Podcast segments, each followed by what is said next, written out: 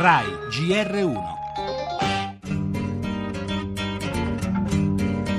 Non è il passo veloce di un centometrista, ma piuttosto quello di chi cammina con fare prudente. Si può rappresentare così la tendenza dell'occupazione in atto in Italia. Andare, camminare, lavorare. Aumentano gli occupati sia nel mese più 36.000 persone, sia nell'anno. Ora le persone che hanno un impiego sono 206.000 in più. Niente scoramenti, andiamo, andiamo a lavorare. È chiaro che quando diminuisce la disoccupazione è sempre un dato positivo, però dobbiamo guardare alla grande sfida che dobbiamo affrontare.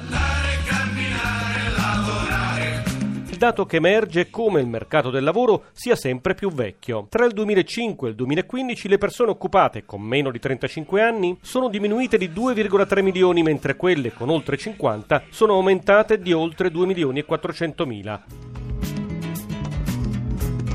I giovani hanno un tasso di scolarizzazione molto più basso, tra gli ultimi a livello europeo e un giovane non scolarizzato fa molta più fatica a trovare lavoro.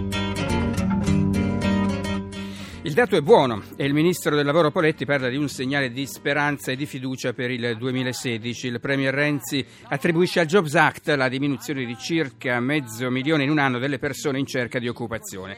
L'Istat segnala che i disoccupati sono al minimo rispetto al 2012. Si può fare di più, dicono i sindacati.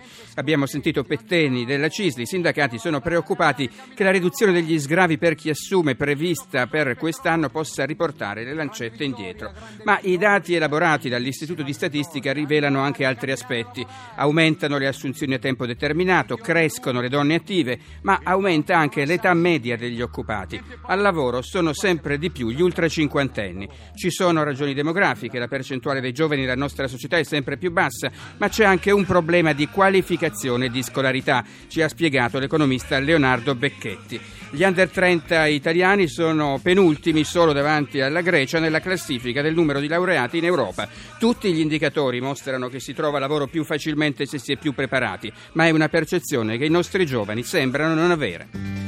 E nel nostro giornale anche il caso delle donne molestate da arabi o nordafricani a Capodanno dopo Colonia, denunce da altre città tedesche, caso sempre più europeo, segnalazioni arrivano da Svizzera e Austria. La Slovacchia annuncia che chiuderà i profughi siriani, mentre il nostro paese si prepara a cancellare il reato di immigrazione clandestina. Torneremo a parlare delle fibrillazioni in borsa, cioè attesa per la riapertura dei mercati europei, tregua sul fronte asiatico, perdite contenute a Tokyo, positive le altre altre piazze. Poi c'è il primo bilancio sulla sicurezza a Roma dopo un mese di giubileo. Soddisfatto, lo sentiremo il questore D'Angelo. Per lo spettacolo il ritorno in sala del grande dittatore di Chaplin in versione restaurata e infine lo sport con la rinuncia di Platini alla corsa per la presidenza della FIFA.